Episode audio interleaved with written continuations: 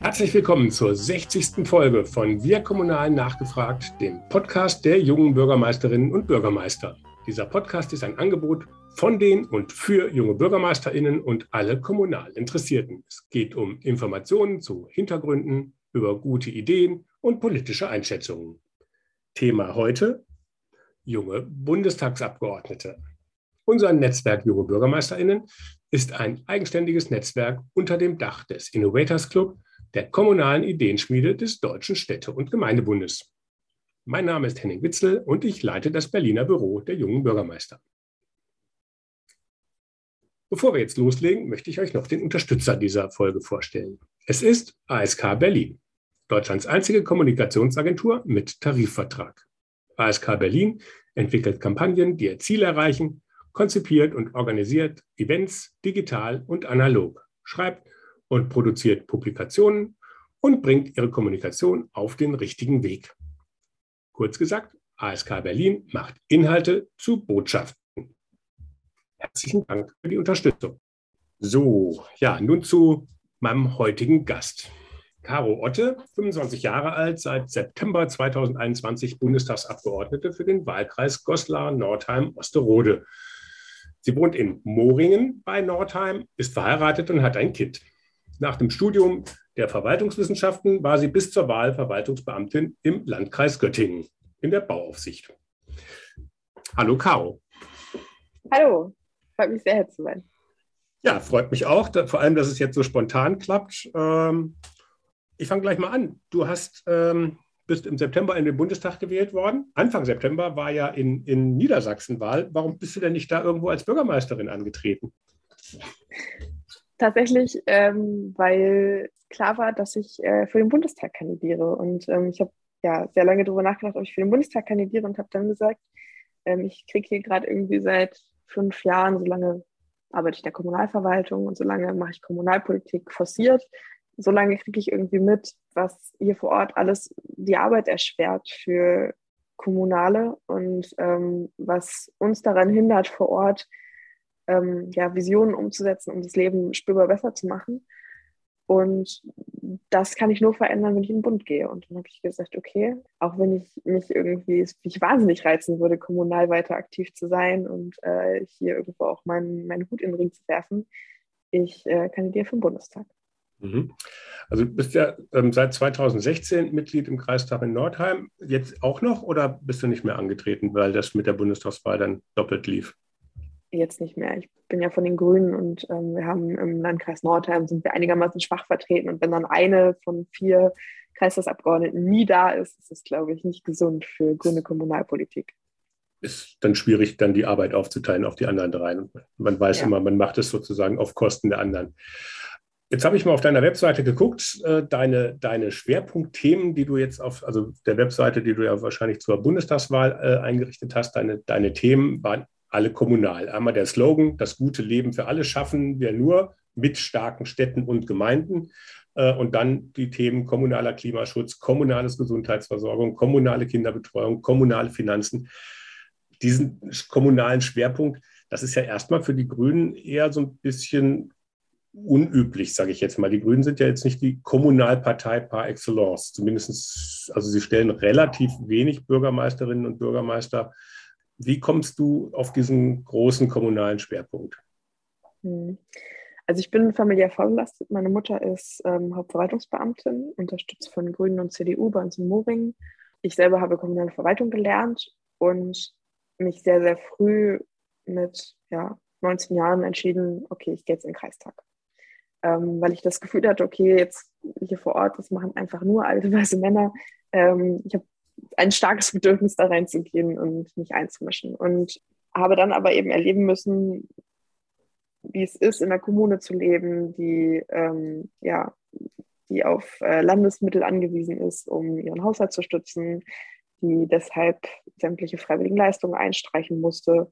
Ich habe es in meiner ja, Heimatgemeinde gesehen, wie schwer das ist, überhaupt noch zu gestalten und ähm, tatsächlich ja, für die Menschen vor Ort in irgendeiner Weise eine befriedigende Grundversorgung herzustellen und ähm, ständig steht das Freibad in Frage, ständig steht in Frage, ob der Jugendraum aufbleibt. Und ähm, all das wird ständig in Frage gestellt, was eigentlich eine Selbstverständlichkeit sein sollte, was eigentlich einfach vorgehalten werden sollte. Ich habe erlebt, wie schlimm es ist, dass wir unser Krankenhaus abgegeben haben, äh, dass wir das äh, privatisieren mussten, was das für Auswirkungen hat äh, auf das Leben vor Ort, auf die Versorgung vor Ort. Und daher kommt dieser Schwerpunkt und ähm, ich bin nicht nur grüne Abgeordnete, ich bin auch Abgeordnete der grünen Jugend. Das war mal schwierig zu verkaufen. dass ich meinen eigenen grünen Jugendlandesverband davon überzeugt hatte. Wir setzen uns jetzt übrigens für starke Kommunen ein mit unserer Spitzenkandidatin. Aber wir haben äh, da, glaube ich, dann doch einen sehr, sehr guten Spin für den Wahlkampf gefunden und ähm, hatten alle dann, waren dann am Ende alle davon überzeugt, dass es wahnsinnig wichtig ist, uns eben für starke Kommunen einzusetzen, auch für unsere Ziele als grüne Jugend ich glaube, es war dann gar nicht mehr so weit weg. Insbesondere, weil sich das letzte Jahr alle Grünen sehr, sehr viel mit Kommunalpolitik beschäftigt haben, einfach weil Kommunalwahlen in Niedersachsen waren. Okay, also nicht, weil du sie immer mit dem Thema genervt hast, sondern weil, weil die Kommunalwahl halt eh vor der Tür stand. Jetzt ist ja, jetzt ist ja der, der neue Bundestag ist ja so jung wie eigentlich nie zuvor. Also ich kann mich nicht erinnern, schon mal so viele unter 40 äh, oder auch unter 30-Jährige irgendwie im Bundestag erlebt zu haben. Ähm, ich habe mal jetzt mir das angeguckt, irgendwie bei den Grünen, die da wirklich ähm, mit Abstand vorne sind, über 40 Prozent äh, unter 40 Jahre alt äh, und auch noch über 20 Prozent unter 30 Jahre alt. Also du bist ja mit, mit 25 ja bei Weitem nicht die jüngste. Ich glaube, mindestens fünf äh, sind auf jeden Fall jünger als du. Bei, bei zwei habe ich es nicht rausgefunden äh, weil da nur das Geburtsjahr stand. Also, also du bist also irgendwo so zwischen Platz 6 und äh, 8 irgendwo anzusiedeln, was, was die Altersstruktur betrifft. Ähm, aber auch die anderen Fraktionen, 34 Prozent äh, bei der SPD-Fraktion unter 40, bei der FDP sind es noch 27 und dann kommt sozusagen abgeschlagen die jetzige oder die ab morgen Opposition irgendwie alle mit unter 20 Prozent, unter, äh, unter 40. Das heißt, ihr habt mehr unter 30-Jährige bei der Grünen Fraktion als die AfD, CDU, CSU und Linke ähm, äh, unter 40-Jährige. Wie kommt das dazu, dass so viele, so viele Junge äh, sind? War es wirklich eine konzertierte Aktion von Jusos oder Grüne Jugend, ähm, die sich irgendwann mal konspirativ irgendwie verständigt haben, wir stürmen jetzt die Listenplätze und, und die aussichtsreichen Wahlkreise? Oder äh, was ist da passiert? Und gibt's, ist es ein Zufall, dass das jetzt sozusagen ähm, daraus dann eine Ampelkoalition geworden ist, wo die jungen, die drei jungen Fraktionen, sage ich jetzt mal übertrieben, ähm, jetzt miteinander koalieren und die, und die Alten sozusagen in der Opposition sitzen? Also ich glaube nicht, dass es Zufall ist. Ich kann nicht für die Jusos sprechen, aber wir als Grüne Jugend haben uns ähm, schon vor einiger Zeit auf den Weg gemacht und haben gesagt, es kann nicht sein, dass in der Grünen Bundestagsfraktion niemand ist, der unter 35 ist. äh, das ist kein Zustand. Und haben dann angefangen, ein einfach extrem gutes Personalangebot aufzubauen und haben alle Kräfte darauf gebündelt, sehr, sehr gute Menschen in ganz Deutschland aufzustellen für den Bundestag und darauf hinzuwirken, dass äh, die tatsächlich dann eben auf, auf den Listen landen. Und ähm, ich glaube, da haben wir einfach überzeugt in den Ländern äh, bei den Listenaufstellungen und sind darüber jetzt äh, so viele Junge im Bundestag.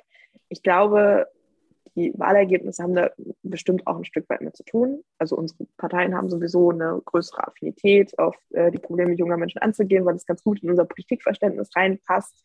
So, ähm, wir machen Politik für zukünftige Generationen erhalten äh, diesen Planeten, ähm, erhalten Infrastruktur vor Ort, auch für junge Menschen haben das mit im Blick. Und der, der andere Punkt ist, dass es einfach ja, eine wahnsinnige Wechselstimmung innerhalb der gerade jungen Bevölkerung gab, die gesagt haben, äh, sorry, aber was die CDU hier die letzten 16 Jahre abgezogen hat, das geht auf keine Kuhhaut. Hier ist jetzt Schluss. Ähm, die CDU wird abgewählt ähm, wir wählen eine progressive neue Politik, die sich sichtbar für unsere Interessen mehr einsetzt, ähm, als es die letzten 16 Jahre passiert ist. Und äh, das denke ich, hatte, äh, war, war, Teil des Wahlerfolgs, dass man glaubhaft machen konnte, dass man sich für die Interessen junger Menschen einsetzt. Mhm. Und das, und das ist natürlich auch der Grund, warum diese jungen Menschen sich dort engagieren oder wir uns als junge Menschen ja, und, und, und das Engagement für junge Menschen halt auch natürlich durch junge Menschen sozusagen dann als, als Abgeordnete oder als, ähm, als Kandidierende sozusagen dann halt auch zu unterstreichen. Ja. Und wie sieht das deiner Meinung nach in den Kommunen aus? Also ich hatte eben mal im Vorgespräch schon mal kurz ja gesagt, Netzwerk junge Bürgermeisterinnen und Bürgermeister. Wir haben 2019 das erste Mal eingeladen zu so einer Art Kick-off-Meeting, äh, um überhaupt mal anzufragen, ist es überhaupt interessant, so ein Netzwerk zu gründen. Ähm, da hatten wir über den Daumen 250 äh, Adressen von Bürgermeisterinnen und Bürgermeistern, die, das war dann die Definition, unter 40 waren bei der letzten Wahl. Heute sind es weit über 600. Das ist jetzt, die sind jetzt nicht alle neu gewählt worden, sondern etliche sind uns auch jetzt erst aufgefallen. Ähm, heute Morgen habe ich erst irgendwie eine Mail bekommen von einer Bürgermeisterin in Baden-Württemberg, die jetzt gerade wieder gewählt worden ist mit 36 aber die hatte ich vorher halt leider gar nicht auf der Liste. Die kommt da jetzt sozusagen neu drauf. Aber es sind halt einfach auch in den letzten Jahren sehr, sehr viele junge Bürgermeisterinnen und Bürgermeister, und zwar quer durch die Parteien, Klammer auf, außer die AfD, die zum Glück noch keinen Bürgermeister in Deutschland stellt. Ich hoffe, das bleibt auch so. Aber die jungen Bürgermeister sind massiv auf dem Vormarsch. Und das jetzt auf den Bundestag irgendwie gespiegelt da trifft ja sozusagen das, das neu progressiv auf die Parteien bezogen gar nicht so sehr, weil die Bürgermeister sind wirklich quer über, über alle Parteien. Ist Jung als solches denn da jetzt ein besonders neues Kriterium geworden in den letzten Jahren? Ist das wichtiger geworden? Ich glaube schon, weil wir einfach ein sehr verstaubtes, ähm, sehr eingefahrenes Politikbild haben. Also haben das Gefühl, das ist alles sehr verkrustet und gerade auf kommunaler Ebene, gerade in den Rathäusern, haben wir in der Regel so ein, so ein Bild vor Augen, das ist irgendwie sehr alt und eingefahren ist. So. Und ich glaube, da kommt man als junge Kandidatin, als junge Kandidat kann man da wirklich einen Gegenakzent setzen und hat da ähm, grundsätzlich mal schon diesen Framing-Vorteil, den man irgendwie mit sich mitbringt auch in der Kommunalpolitik. Wir haben es tatsächlich jetzt geschafft, äh, in Niedersachsen ähm, als grüne Jugend landesweit auch in Hintertupfingen einfach junge Menschen in die Kommunalparlamente zu bringen. Wir haben mehr als 60 junge Abgeordnete in den Kommunalparlamenten. Das heißt, also die sind im grünen Jugendalter, die sind unter 28. Mhm. Das ist, finde ich, wirklich ein grandioser Erfolg. Und die Jusos haben es ähnlich angestellt und bei uns vor Ort auch äh, tatsächlich die junge Union. Auch die haben äh, junge Menschen aufgestellt mhm. ähm, und haben die tatsächlich auch reingebracht, auch wenn in einem, in einem geringeren Umfang. Aber es ist schon, ähm, finde ich, sehr, sehr bezeichnend, dass es da gerade einen Generationenwechsel gibt, den es auch geben muss, weil es einfach, äh, also die, ja, die Parteien sind auch ein bisschen ausgeblutet, äh, was ihre traditionellen Kommunalpolitikerinnen und Kommunalpolitiker angeht, genauso wie ihr Spitzenpersonal für ähm, die Bürgermeisterinnen und Bürgermeister. Und das fängt dann auch sozusagen bei den, weil das ist ja eigentlich ein Angebot erstmal für die Wähler und die Wähler werden ja eher immer älter. Ist das dann auch junge Kandidierende auch ein gutes Angebot auch an ältere Wähler? Auf jeden Fall. Also es ist ja ein äh, ganz komischer Gedanke, dass wir irgendwie immer sagen, ja, okay, ein alter Kandidat, der kann übrigens alle vertreten, das ist gar kein Problem. Aber bei einem jungen Kandidierenden, bei jungen Kandidatinnen stellen wir das dann in Frage, dass die es schaffen, äh, auch ja, Bürgermeister und Bürgermeister für alle zu sein und nicht nur für äh, Menschen dann unter 40. Das ist ja irgendwie äh, eine ganz seltsame Annahme bei ja, Menschen. Ja gut, es sind dann natürlich die Themen, sind natürlich auch generationsabhängig, vielleicht auch ein bisschen andere. Und auch, man sagt ja immer so schön, ne, bei den die, die Jungen äh, in der Politik, die müssen sozusagen noch mit den Folgen ihrer Entscheidungen sozusagen anders umgehen äh, und erleben das noch ganz anders. Äh, Angela Merkel hat das mal allgemein auf Kommunalpolitik irgendwie vor ein paar Jahren formuliert, indem sie gesagt hat, naja, sie müssen ja sozusagen die Folgen dessen, was sie da entscheiden, dann den Bürgern jeden Tag erklären. Das muss ich ja nicht. Fand ich ein bisschen, fand ich ein bisschen amüsant. Ähm, aber sie ist natürlich weiter weg von den Menschen äh, auf der Bundesebene und, und, dann auch gerade aus dem Bundeskanzleramt, als, als dass äh, jeder Bürgermeister in seinem Rathaus ist, der quasi ne, den man jeden Tag beim Einkaufen quasi trifft. Also ist, ist da jung wirklich ähm, das entscheidende Kriterium? Oder wo, wo also was, was, macht, was machen die besser, anders? Ich glaube, die können da noch mit mehr Offenheit rangehen an so eine Aufgabe. Ich glaube, die können da mit noch einem offeneren Verständnis von, was ist eigentlich meine Rolle, äh, in die Aufgabe starten und äh, bringen nicht so viel Überzeugung davon, so war es schon immer mit. Und ich glaube, das kann ein sehr, sehr großer Vorteil sein, gerade weil Kommunalverwaltung so sehr im Wandel ist, weil irgendwie der Digitalisierungsprozess so wahnsinnig schwierig ist, auch für kommunale Verwaltung.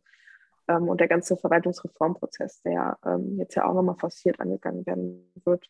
Und das ist, glaube ich, eine wahnsinnige Herausforderung. Und ich kann mir vorstellen, dass junge Menschen äh, da noch mit einer größeren Flexibilität rangehen können.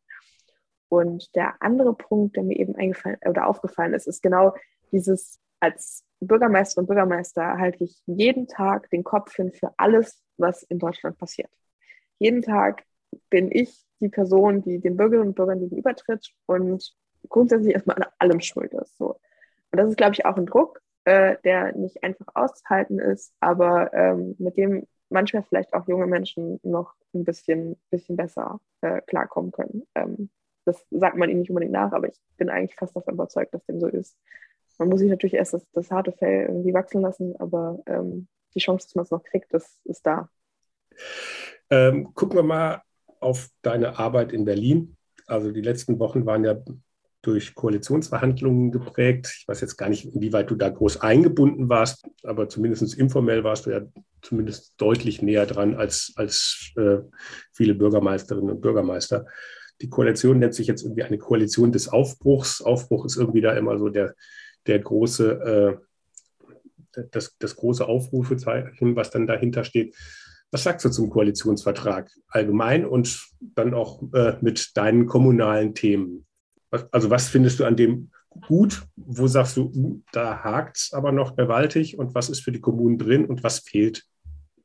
Hm.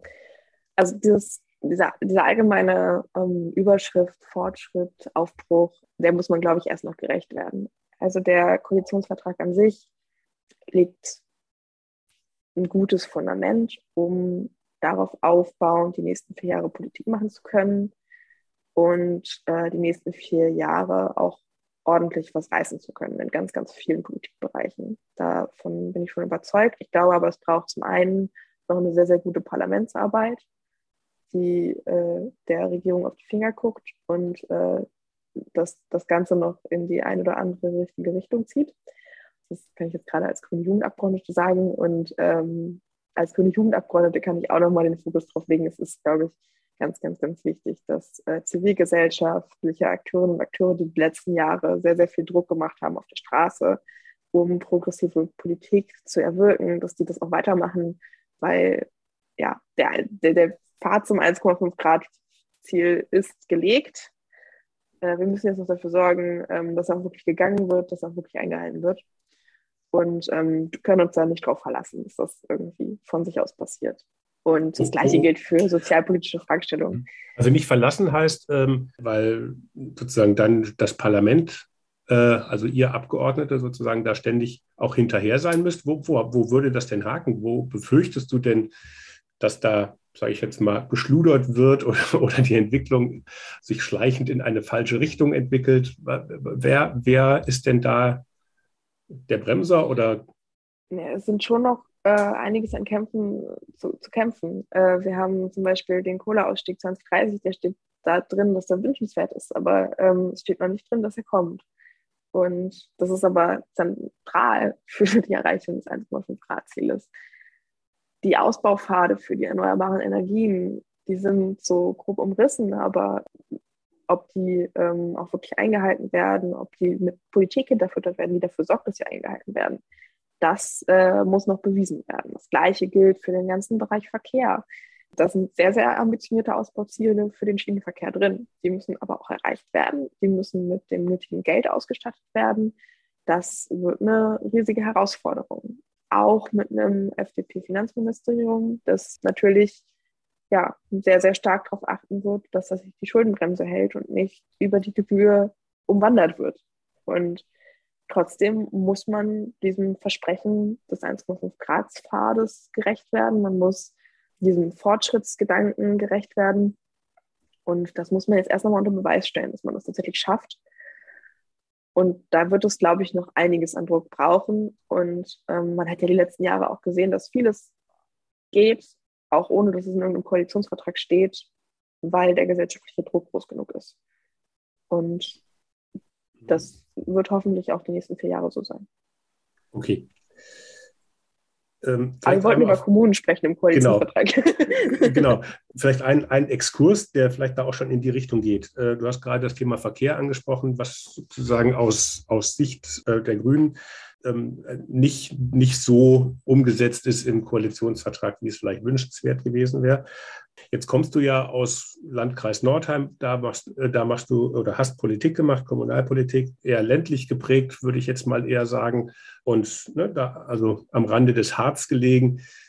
Das ist ja, würde ich zumindest mal äh, unterstellen, eher eine Region, wo die Leute sagen, hier bin ich aufs Auto angewiesen. Hier kann ich eigentlich nicht anders. Ich glaube, auf deiner Webseite war auch mal irgendwo ein Satz, dass man trotzdem sagt, dass man den Verkehr in den Städten um 50 Prozent irgendwie reduzieren müsse oder halbieren, der, der halbiert werden muss. Das ist ja eher so eine Großstadtforderung. Das funktioniert in Berlin-Prenzlauer Berg sicherlich viel einfacher als äh, im Landkreis Nordheim oder ähm, in dem in Moring, wo du wohnst.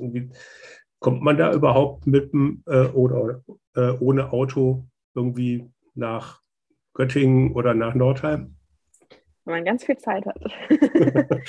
ja, also man muss äh, das einfach sagen, die Infrastruktur im ländlichen Raum, auch im Landkreis Nordheim, ist bei weitem nicht ausreichend, um gut ohne Auto klarzukommen in, einem, in einer Alltagssituation. Also ich denke, es ist immer die eine Sache, dass man irgendwie schicke äh, Wege für Fahrradtourismus hat. Die andere Sache ist irgendwie, dass man auch im Alltag von A nach B kommt, eine 40-Stunden-Woche arbeiten kann. Das ginge zum Beispiel nicht. Äh, ich könnte nicht 40 Stunden in Göttingen arbeiten und mit dem Bus hin und zurück kommen. Das klappt leider einfach nicht. Dafür fährt der Bus nicht oft genug. Was bietet und, jetzt der Koalitionsvertrag, um das abzuändern? Oder was fehlt genau. in dem? Drin ist ein Ausbau der Regionalisierungsmittel für den Ausbau ÖPNV. Und da wird sich zeigen müssen, wie viel Regionalisierungsmittel das sind, die da zusätzlich fließen, wie viel davon direkt wieder zurück an die Bahn gehen für Erhalt von Bahnhöfen und ähnlichem äh, und wie viel dann tatsächlich gesteckt werden kann in Busse und zusätzliche Nahverkehrstaktung. Ich glaube, das ist eine ganz spannende Frage. Wir müssen einfach so realistisch sein und sagen, die Kommunen werden es von sich aus nicht schaffen. Die können es nicht finanzieren. Substanziell mehr ÖPNV auf dem Land. Und das heißt, der Bund, die Länder müssen dort ähm, massiv Geld reingeben. Und ähm, jetzt werden wir sehen, wie viel massiv ist. Also das ist ja ein Thema, was viele Kommunen haben. Die sagen, das hört sich jetzt erstmal alles ganz schön an, wenn man irgendwie sagt, der Autoverkehr muss reduziert werden. Das ist ja auch richtig. Ich glaube, irgendwie im Landkreis Pfaffenhofen in Bayern war, glaube ich, der erste Landkreis, der vor ein, zwei, drei Jahren es geschafft hat, dass da mehr als ein Auto pro Einwohner, und zwar vom Säugling bis zum Kreis irgendwie äh, im Schnitt waren, liegt zwischen München und Augsburg. Und dann kann man sich halt auch überlegen, ja klar, ne, da, die arbeiten halt dann in München oder in Augsburg und müssen da irgendwie dann hin. Und das ist dann, ist dann halt schwierig. Dazu kommt, dass sie wahrscheinlich, dass sie wahrscheinlich dann auch da eher wahrscheinlich sogar noch ein bisschen besser verdienen im Durchschnitt als, als irgendwo in der Uckermark. Und ähm, dann ist dann natürlich dann halt ein Auto in Kombination mit der, dem hohen Mobilitätsbedarf und äh, dann ist so ein Statussymbol da natürlich halt auch nochmal doppelt und dreifach attraktiv. Da muss man natürlich auch aber, ran. Genau, das ist dann aber wirklich das Statussymbol, weil es gibt keinen rationalen, rationalen Mobilitätsgedanken, der dazu verleitet, mehr als ein Auto pro Person zu haben, die einen Führerschein hat. Ähm, ja, es ist, es ist zumindest ungewöhnlich. So logisch ist, es ist ja vieles am Auto nicht, nicht, nicht logisch und es ist auch vieles am Auto nicht vernünftig, aber es ist halt die Frage, was ist eine Alternative? Äh, und die, die muss dann natürlich attraktiv gemacht werden. Ähm, das ist es eben. Also das Busfahren muss auch richtig attraktiv sein. Also es müssen, müssen Menschen denken, oh ja, jetzt fahre ich eben mit dem Bus äh, statt mit dem Auto. Ich glaube, die Bahn erreicht das an vielen Punkten schon. Äh, der Busverkehr noch nicht. Ähm, hm. Die Bahn ist an vielen Stellen, glaube ich, schon ein sehr attraktives, eine sehr attraktive Alternative zur, zum Auto. Und was ist sozusagen dann die, sage ich jetzt mal eher so die, die Fortschrittsvariante? Was hältst du dann davon, ähm, zu sagen, na, wir, ach mal mit dem Bus, das lassen wir mal außen vor, wir setzen gleich auf autonome Mobilität. vielleicht auch mit, mit, mit kleinen Bussen, vielleicht auch ein Bürgermeister äh, aus dem Netzwerk, aus, äh, Dominik Brasch aus Bad Soden-Münster, hat jetzt als Pilotprojekt in seinem Ort, ist ein Kurort, einen, einen autonom fahrenden Bus, der die Leute zwischen den verschiedenen Standorten äh, im Kurbetrieb sozusagen hin und her bringen kann. Also es ist real. Ähm, es ist jetzt noch kein Massenverkehrsmittel, aber perspektivisch könnte ich mir doch vorstellen, dass das vielleicht, sage ich jetzt mal, ein viel, viel höheren, äh, viel höhere Mobilitätssteigerung äh, auch für den ländlichen Raum bietet äh, oder Alternativen fürs, fürs private Auto, als dass ein, ein Bus, also den, den ich jetzt, ich bin selber in Nordhessen im ländlichen Raum groß geworden und kenne da irgendwie die Busse, die dann alle zweieinhalb oder drei Stunden fahren, meistens leer, weil sie halt dann so selten fahren und kaum genutzt werden aus Umweltgründen, wenn, da der, wenn der da so übers Land dieselt, so. Also pro Fahrgast ist das auch nicht wirklich attraktiv, ähm, was die CO2-Bilanz wahrscheinlich an, an, angeht. ähm, ne, sind da jetzt so no, ganz neue Wege, nicht vielleicht doch sogar die besseren oder dauern die zu lange? Also ich denke, ähm, autonom fahrende äh, Kleinbusse sind auf jeden Fall eine Option, wenn sie Teil der Lösung werden. Das das kann Teil der Lösung sein. Ich meine, es ist ja nicht ganz neu, dass wir Kleinbusse einsetzen. Äh, bei uns im Landkreis gibt es ganz, ganz viel, was auf Basis von Linientaxi oder Anrufsammeltaxis läuft ähm, an ÖPNV. Da fährt äh, der große Bus schon auch noch durch die Gegend und auch noch leer durch die Gegend, aber ähm, es sind auch ganz viele Kleinbusse unterwegs. Und ich glaube, das ist absolut sinnvoll. Äh, braucht nicht zum Riesenbus unterwegs sein. In jedem Fall. Ähm, ansonsten ist, glaube ich, auch auf jeden Fall ein Teil der Lösung, äh, Carsharing-Angebote zu schaffen. Wir haben ähm, bei uns in der Region, äh, sind wir Teil des Projektes, unsere Region oder unser Ort fährt elektrisch, heißt glaube ich, unser Dorf fährt elektrisch. Unser Dorf fährt elektrisch, heißt das Programm, ähm, ist über LIDA gefördert und äh, da gibt es äh, Carsharing-Angebote, die natürlich im ländlichen Raum wird kein Privater auf die Idee kommen und äh, E-Carsharing anbieten. Dafür wird die die Abnahme höchstwahrscheinlich nicht groß genug sein. Das Investitionsrisiko ist ein bisschen zu hoch. Aber die Kommunen können solche Angebote machen. Und äh, das jetzt auch mit der Unterstützung eben von Fördermitteltöpfen. Und das funktioniert echt äh, ziemlich gut dort, wo es äh, der Fall ist. Und ist, glaube ich, ein echtes Angebot, um zumindest mal auf das zweite Auto pro Familie zu verzichten. Also ich sehe es bei uns in der Familie, wir bräuchten eigentlich kein zweites Auto. Mein Auto steht wirklich sehr, sehr viel an Bahnhöfen. Aber genau, ich komme auch ansonsten nicht so richtig gut weg in Wahlkreiswochen, äh, ohne, also gar nicht weg in Wahlkreiswochen ohne mein Auto. Und ja, hätten wir vielleicht irgendeine Form von Carsharing-Angebot, die man da irgendwo zwischenschalten könnte, wenn es mal notwendig ist, äh, dass wir tatsächlich mal gleichzeitig mit zwei Autos unterwegs sind, was äußerst selten passiert, aber mit kleinem Kind und so äh, eben doch mal passieren kann. Und ähm, genau, wäre da irgendwo ein Carsharing-Angebot zwischengeschaltet, könnten wir das garantiert ausgleichen. Und ich glaube, so geht es einigermaßen vielen Familien. Gerade jetzt mit verstärktem Homeoffice, was sich ja auch gerade ein bisschen einbürgert, dass ja ein bisschen mehr die Regel wird, gibt es, glaube ich, viele Potenziale dafür, dass äh, substanziell Autos, die sehr viel in der Gegend rumstehen, wegfallen. Das ist natürlich auch eine Erfahrung. Wenn ich das Auto direkt vor der Tür stehen habe, bin ich eher dazu geneigt, mal eben total ineffizient ins Auto zu steigen und äh, zu Rewe zu fahren, um ein Ei zu kaufen. Wenn das Auto nicht vor der Tür steht und ich mir jetzt irgendwie ein Carsharing-Auto organisieren müsste, überlege ich zweimal, ob ich nicht vielleicht doch nochmal die Nachbarin anrufe, ob sie nicht sowieso gerade gleich zu Rewe fährt und mir Eier mitbringen kann. Oder mir sowieso einfach ein Ei ausleihen kann, was ich ihr bei Gelegenheit dann. Äh, also eher so einen pragmatischen Ansatz mal zu verfolgen und eben nicht genau. immer den, nicht, den nicht, Weg, nicht immer den einfachen Weg oder den vermeintlich den einfachen, einfachen Weg anzutreten und der wahnsinnig ineffizient ist. Also es ist ja wirklich, also mit dem Auto leisten wir uns eine Infrastruktur, die wahnsinnig viel kostet und wahnsinnig ineffizient ist. Klar, da, da, da muss einiges geschehen, aber die Frage ist halt, vielleicht ist da das Problem einfach so groß, dass, dass sich dann einfach keiner dran wagt. Ähm, und das dann irgendwie klein zu machen, wird dann wahrscheinlich von der, von der Zeitschiene, dass man die CO2-Einsparungen, die der Verkehrssektor eigentlich auch liefern muss, wahrscheinlich da die Zeitlinie dann reißt. Das ist ähm, dann, wie man es macht, ist verkehrt. Also wenn man ne, wenn man es ganz am Anfang so anbind, äh, anfängt, wie man es eigentlich müsste, ist ja die Gefahr, dass man so viel Widerstände produziert, dass man auch nicht vorankommt. Also wenn ich jetzt, also das ist ja ein Reizthema, wenn ich das also auf politischen Diskussionen oder mhm. auf Social Media, dann ist das Thema überall ein Reizthema und das natürlich auch in den Kommunen und dann natürlich, das eben angesprochen, dass, dass der Bürgermeister, die Bürgermeisterin ja dann auch für alle möglichen Themen in Haftung genommen wird, also von der neuen Corona-Verordnung bis zu ähm, diesen gehen will. Und dann, auch wenn dann auch noch der Spritpreis dazu kommt und was auch, was auch immer, dann hat der vielleicht irgendwann auch keine Lust mehr. Nee, auf jeden Fall. Ja, ich denke, es ist wahnsinnig wichtig, dass wir einfach weiter darüber reden, dass wir klar machen, ähm, wir haben irgendwie CO2-Werte einzuhalten und äh, wie schaffen wir das und dass wir die Zusammenhang mit Verkehr klar machen und klar machen, ja, was für ein ressourcenfressender Mobilität für uns da leisten, was für eine effiziente, ineffiziente Mobilität für uns leisten, mhm. dass wir das einfach deutlicher machen im täglichen Dialog, im, im Darstellen von Politik. Da ist es natürlich mäßig cool, dass, also aus meiner Perspektive, aus unserer Perspektive ist es natürlich wirklich, wirklich schlimm, dass wir jetzt einen Verkehrsminister haben, äh, der sich äh, direkt mal, in, bevor er noch im Amt ist, zum Anwalt der Autofahrerinnen und Autofahrer ausruft.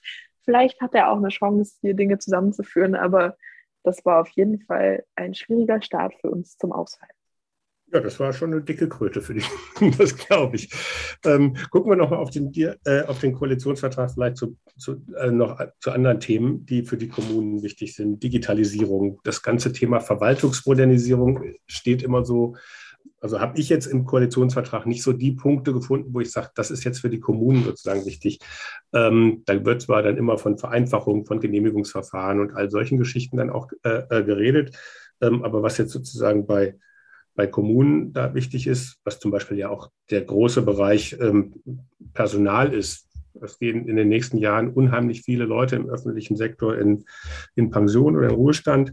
Und die Kommunen haben heute schon einen ganz massiven Fachkräftemangel. Ich meine, ne, das, du hast das ja selber wahrscheinlich im, im Landkreis Göttingen auch, auch schon, schon direkt miterlebt.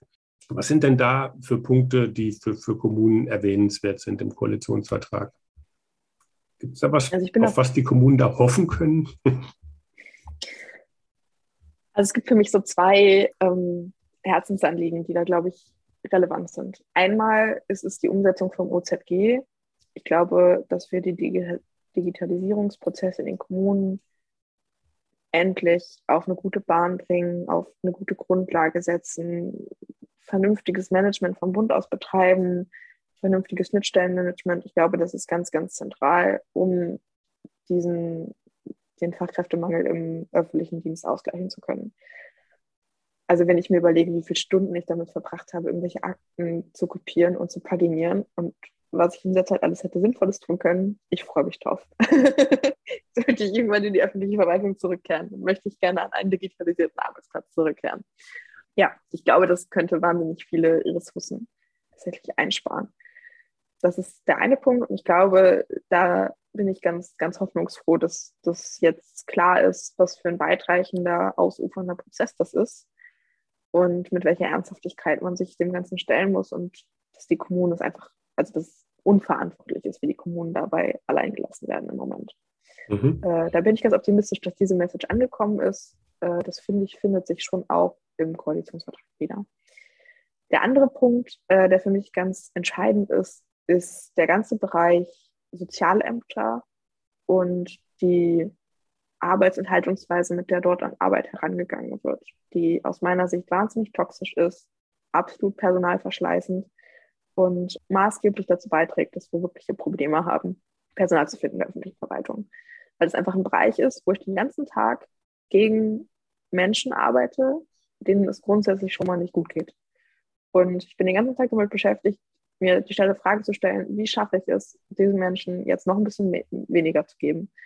Und äh, wie schaffe ich es irgendwie, den jetzt äh, noch weiter zu triezen ähm, in einer Situation, in der es ihm ohnehin schon nicht, nicht so richtig gut geht? Und äh, ich glaube, das kennen alle ähm, Hauptverwaltungsbeamten Hauptverwaltungsbeamtinnen, dass wir eine wahnsinnige Fluktuation haben im Ausländerbereich, im Jugendbereich, im äh, Jobcenter, im ganzen Sozialbereich, weil es einfach ein wahnsinnig belastendes Arbeitsumfeld ist.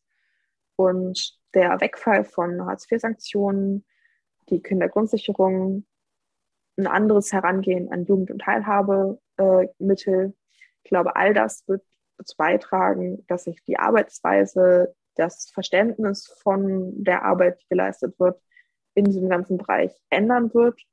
Und ich hoffe, es wird auch einen Teil des Personalproblems lösen, weil ich wirklich die Hoffnung habe, dass wir zu einem anderen Verständnis kommen unserer Rolle als Kommunalverwaltung in dem Bereich, dass wir mehr zu, dem, zu der Rolle kommen, wir sind hier die Anwältinnen und Anwälte der Menschen. Wir sorgen dafür, dass diese Menschen im Sinne des Grundgesetzes ein Leben in Würde führen können und legen uns für diese Menschen ins Zeug. Und ich glaube, das ist einfach ein wesentlich angenehmeres, also für alle Menschen, die gerade in diesem Bereich arbeiten, die kommen ja nicht in die öffentliche Verwaltung, weil sie irgendwie jetzt mal besonders hart durchgreifen wollen, sondern viele Menschen kommen in die öffentliche Verwaltung, weil sie anderen Menschen helfen wollen, weil sie ein gutes Leben für andere Menschen verwirklichen wollen.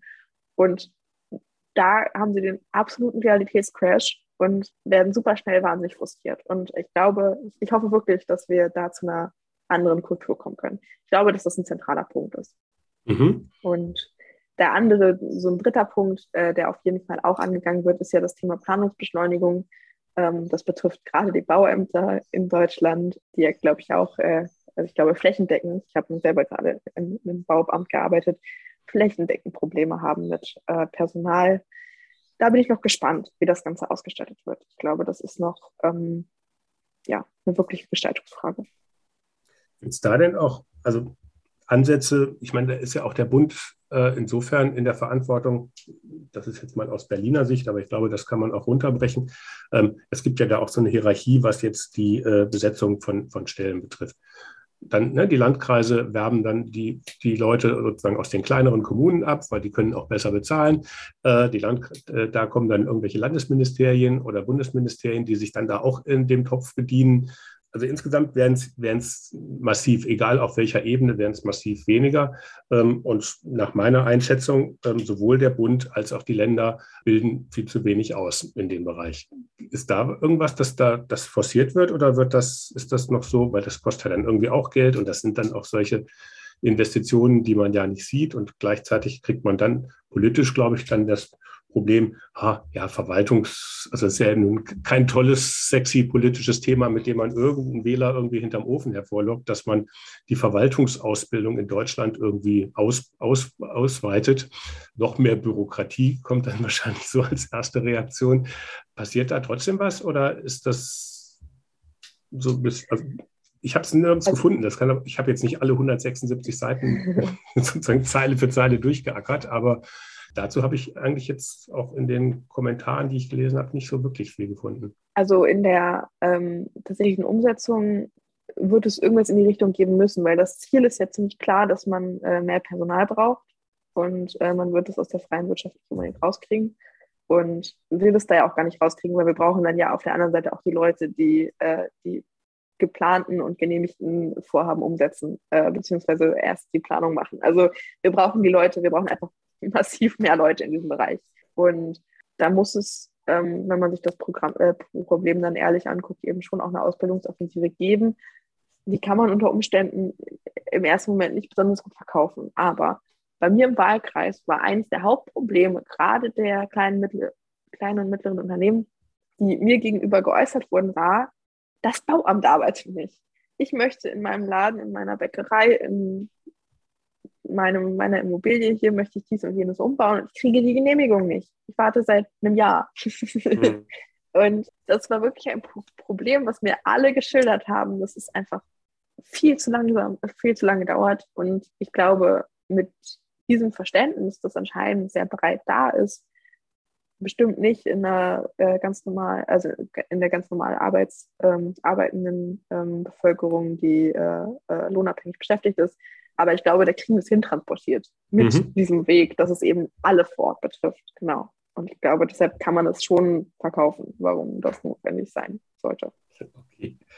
Ähm, vielleicht, weil auch Kommunalfinanzen auf deiner Webseite ganz äh, explizit genannt äh, wurden. Das ist ja auch so ein Konglomerat, sage ich jetzt mal. Also ne, die Finanzausstattung der Kommunen, die Fördertöpfe, die gleichzeitig aber auch enorme Ressourcen sozusagen binden, sowohl auf den Landesministerien als auch in den, Kommunen, in den Kommunen, dass man dann halt sich darum bewerben muss, dass man dann irgendwelche ähm, Kriterien erfüllen muss, vorher irgendwelche Sachen aufschreiben, wo man noch gar nicht weiß, ob sie hinterher wirklich kommen, die aber dann irgendwie für die, für die Zuweisung irgendwie wichtig sind. Das muss man dann nachher noch nachweisen und im Ministerium muss das geprüft werden.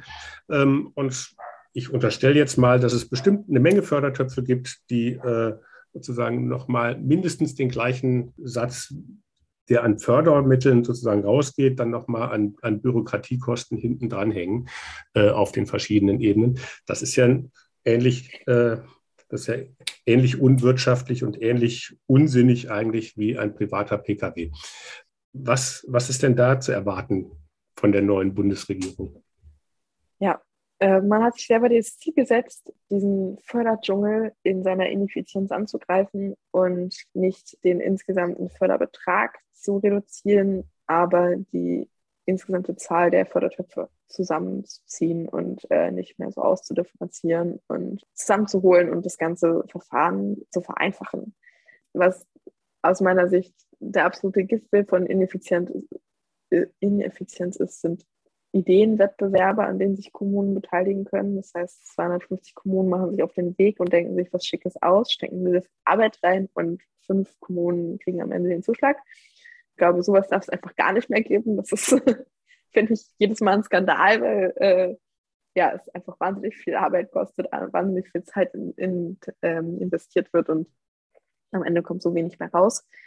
Und ich glaube, es ist ganz, ganz entscheidend, dass wir da zu einfacheren Verfahren kommen, die sich auch kleine Kommunen leisten können, um daran teilzuhaben. Ich glaube, das ist ein ganz, ganz entscheidendes Problem, dass wir eine Größe von Kommune haben, die schafft es irgendwie, sich ein Fördermittelmanagement zu geben.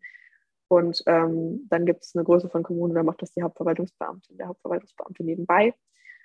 Das kann einfach nicht funktionieren.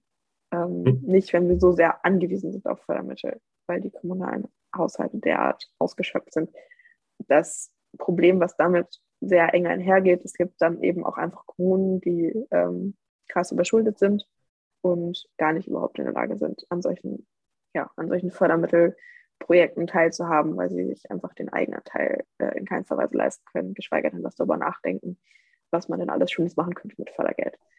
Und zum einen das ähm, Minimieren bis zu Streichen von eigenen Teilen ist, glaube ich, relevant. Aber ein ganz, ganz wichtiger Faktor wird sein, ob die Ampel es schafft, tatsächlich einen Altschuldenschnitt durchzuführen. Äh, ich glaube, das ist noch kein Selbstläufer, nur weil es im Chorvertrag steht. Aber wichtig wäre es allemal. Ähm, auch da gibt es witzigerweise natürlich unter den Kommunen unterschiedliche Auffassungen. Die Kommunen, die den nicht nötig haben, finden, sehen das deutlich kritischer ähm, als die, die es nötig haben, sage ich jetzt mal ganz neutral. Aber auch das, da gibt es natürlich dann auch immer noch mehrere Abstufungen. Vielleicht nochmal äh, als Blick in die Zukunft mal jetzt weg vom Koalitionsvertrag nochmal hin zum Thema junge Politik. Was kann, was kann die sozusagen da besonders machen? Ähm, wir hatten ja bei unserem Jahrestreffen des Netzwerks Junge Bürgermeister äh, im November auch die jungen Bundestagsabgeordneten eingeladen. Du warst ja auch dabei äh, beim Netzwerkabend und die Idee wäre jetzt zu gucken, dass man nicht nur gemeinsam irgendwie ein Glas Wein oder Bier trinkt, ähm, sondern dass man sich vielleicht auch noch mal weiter austauscht, ähm, sozusagen, dass man sich im nächsten Frühjahr vielleicht mal mit äh, 30, 40 jungen MDBs und 30, 40 jungen Bürgermeistern zusammensetzt und mal die Themen sammelt, die man vielleicht gemeinsam irgendwie mal bearbeiten will, auch über die Parteigrenzen hinweg, auch über die Koalitionsgrenzen hinweg. Ähm, was wären denn das für Themen aus deiner Sicht, die man da mal in so, eine, in so einer Runde besprechen könnte? Oder was hältst du grundsätzlich von so einer Idee? Ich finde es eine richtig gute Idee. Ich glaube, ähm, Bundespolitik, gerade die Bundespolitik, die sich, nicht vielleicht, die sich vielleicht nicht jeden Tag damit auseinandersetzt, wie geht es eigentlich den Kommunen und was hat das eigentlich für Auswirkungen auf das Leben vor Ort, gerade mit denen ins Gespräch zu kommen und dass die mal so, so einen Realitätscheck kriegen, okay, was heißt es eigentlich, was wir in Bund Bundespolitik machen, ist, ist total sinnvoll. Und ich glaube, ja, irgendwie auch in so einem Prozess dabei zu sein, kann einfach wahnsinnig wertvoll sein. Und was aus meiner Sicht zum Beispiel thematisiert werden kann, ist auf jeden Fall äh, Thema wie Altschuldenschnitt. Ähm, ich glaube, da braucht es sehr, sehr viel Verständnis von den Kommunen, die sich irgendwie schon mal selber aus, einem, aus einer Schuldsituation herausgerettet haben oder denen, die da nie reingekommen sind. Und äh, darüber zu reden, ist, denke ich, wichtig und gut. Ein anderes Finanzthema, äh, was aus meiner Sicht einfach noch nicht geklärt ist und was aber die nächsten vier Jahre unbedingt geklärt werden muss, ist das Thema Steuerausstattung der Kommunen. Äh, das klingt immer nicht so wahnsinnig sexy, aber ähm, sorgt jetzt gerade für eine unglaubliche Ungleichheit zwischen den Kommunen, die ja auch sehr starke Auswirkungen auf das Leben vor Ort hat. Und ich glaube, darüber zu sprechen, ist äh, sehr wichtig und dafür Ideen zu entwickeln, ist sehr, sehr wichtig. Und äh, das kann ich mir vorstellen, dass so ein Netzwerktreffen ähm, da ja gute Impulse setzen kann. Auch in Richtung Bundespolitik. Genau, das kann ich mir vorstellen, dass das wichtig wäre zu diskutieren. Oder genau, auch generell über die Rolle von Kommunen zu diskutieren. Ich glaube, das ist auch ein, ein Ding, was ganz, ganz viele Bundespolitikerinnen und Bundespolitiker regelmäßig vergessen und was nicht oft genug äh, thematisiert wird, was für eine Rolle die kommunale Realität spielt für die Umsetzung unserer hm. Politik. Warum vergisst man das als Bundespolitiker? Was ist deine Theorie und was machst du, dass du, dass es dir nicht passiert? Also wenn man so weit weg davon ist. Ähm, also ich merke das generell, man vergisst, man kann sehr schnell sehr viel Lebensrealität vergessen, wenn man in einer Berliner Bubble ist und äh, von A nach B erste Klasse ICE fährt und dann in Berlin noch den Fahrdienst nimmt, dann trifft man eigentlich auch keine echten Menschen mehr. Und äh, genau, wenn man dann zu Hause auch noch äh, im Wahlkreis irgendwie die Unternehmensbesuche aneinander hängt und äh, sich halt irgendwie mit irgendwelchen Unternehmenschefs trifft oder ja, dann kriegt man vielleicht noch deren Lebensrealität mit und die können einem dann auch vielleicht mal sagen, Mensch, hier in der Kommune hakt beim äh, Bauamt, aber die können einem irgendwie nicht erzählen, wo es im sozialpolitischen Bereich hängt, wo es irgendwie im Leben der allermeisten ganz normal lebenden Menschen hängt. Also, dass man, genau.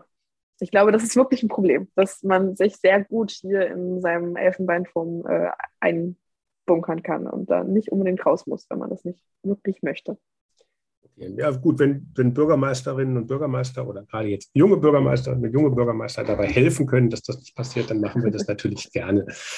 Wir unterstützen ja, wo wir können. so, ich glaube, das ist so, ganz wichtig. so, so, ist es nicht. Ähm, abschließend eine Frage nochmal, die, die ich jetzt mal von Anfang äh, eigentlich stellen wollte, da aber irgendwie vergessen habe und die ich jetzt einfach hinten dran hänge.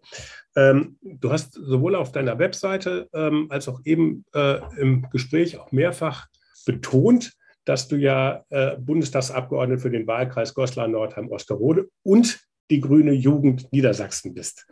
Warum diese Betonung auf grüne Jugend? Warum nicht Grüne? Warum die Abgrenzung von den Grünen äh, mit der Betonung äh, grüne Jugend? Was, was, äh, ähm, was steht da dahinter? Was ist, das ist, fand ich jetzt sehr auffällig, sage ich jetzt mal.